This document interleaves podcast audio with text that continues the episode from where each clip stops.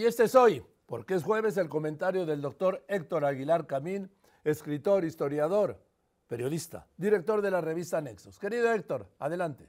Eh, pues muy buenas tardes, eh, querido Joaquín. He eh, encontrado en las redes sociales, supongo que lo has visto tú también, un video muy impresionante en el que es un video creo que del mes de agosto del año 2019 en el que el presidente eh, va a un pueblo, creo que es un pueblo de Oaxaca, en donde los habitantes del lugar le están pidiendo que mande al ejército porque están indefensos, porque necesitan protección y le insisten en que mande al ejército. Y el presidente les contesta, el ejército no está para reprimir al pueblo.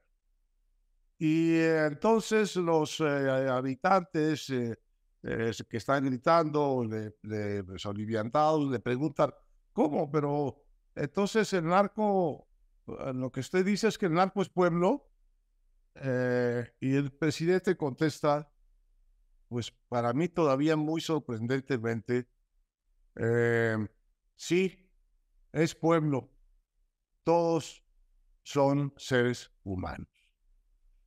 Bueno, me parece una declaración tremenda eh, y que probablemente expresa la convicción eh, profunda e íntima, eh, hay que decirlo, insostenible del, presidente respecto de que los narcos son una especie de expresión popular contra lo que él llama que son las causas profundas del, del crimen, que es la, son la desigualdad social, la injusticia, que él trata de corregir eh, en su raíz pues, con sus programas sociales.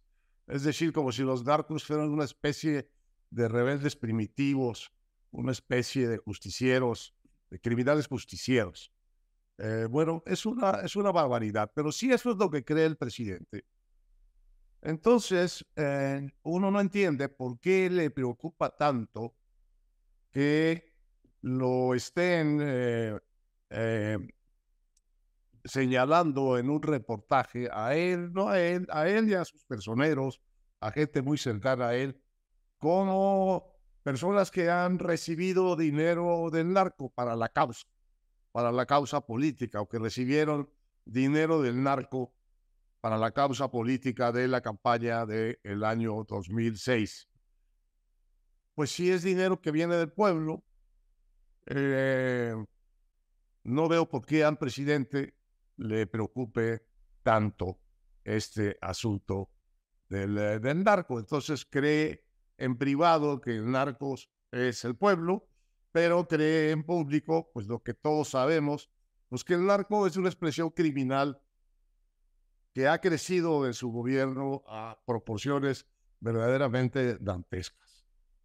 Ahora, de lo que no hay ninguna duda en este reportaje sobre eh, esta versión de que ha recibido dinero del narco, de lo que no hay ninguna duda y tenemos pruebas los mexicanos fehacientes a lo largo de toda la carrera de López Obrador, es de que él o sus personeros, sus personeros, han recibido siempre dinero ilegal para hacer política. Y tenemos ahora sí que no versiones periodísticas, eh, sino videos desde casi el principio de los tiempos. Nos recordamos todos, no creo que haga falta un gran esfuerzo de memoria, de los videos de René Bejarano eh, recogiendo dinero de Carlos Ahumada. Eh, entonces Bejarano era una especie como de secretario privado muy cercano a López Obrador.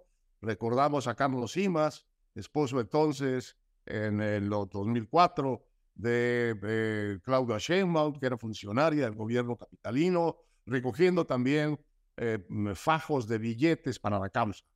Eh, y recordamos más recientemente, los hemos visto grabados, a dos hermanos del presidente, a Martín eh, y, a, y, a, Pío, recoger pues unos abultados sobres para, de dinero, pues para la causa. Digo para la causa porque así es como los llamó el presidente, son aportaciones a la causa. Bueno, eh, estas aportaciones a la causa, como les llama el presidente, son un delito electoral. Un delito electoral que está penado por legislación que puso este presidente con pena de cárcel. Eh, y eso sí es algo que ha sido, como muestran estos videos, eh, constante en el eh, movimiento de López Obrador, desde que estaba en el, en el, en el gobierno de la Ciudad de México hasta que está hoy en Palacio Nacional, porque todas estas cosas eh, están también documentadas eh, en libros eh, muy, digamos, muy, muy, bien construidos desde el punto de vista de las versiones que dan. Uno es El Rey del Cash, que está escrito por Elena Chávez, que tiene pues credenciales impecables para decir lo que dice, porque fue esposa mucho tiempo de otros, otro personaje muy cercano a López Obrador, eh, que es San Yáñez, y Elena Chávez cuenta ahí la manera como, de una manera regular, sistemática, el mecanismo de recoger dinero ilegal era el modus operandi de, o por lo menos un modus operandi de este movimiento. Y después eh, hay este libro que se llama Traición en Palacio, de un simpatizante del obradorismo, que es Hernán Gómez Bruera, en donde vemos, pues nada menos que al consejero jurídico de la presidencia, López Obrador, Julio Schener Ibarra, también pedir dinero para las campañas y hacer una enorme cantidad de otras irregularidades de todo tipo.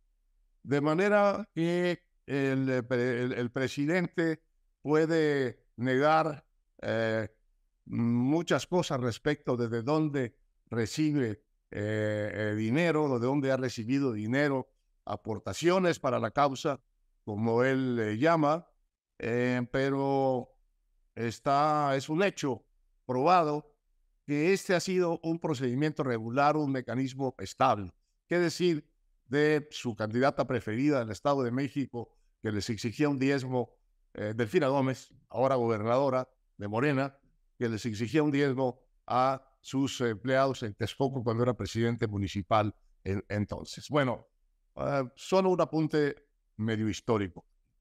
A, esta, a esto que el presidente le llama aportaciones a la causa, pues los piratas ingleses del siglo XVI, XVII, eh, que eran bastante más claridosos, le llamaban de un modo más claro eh, robar para la corona.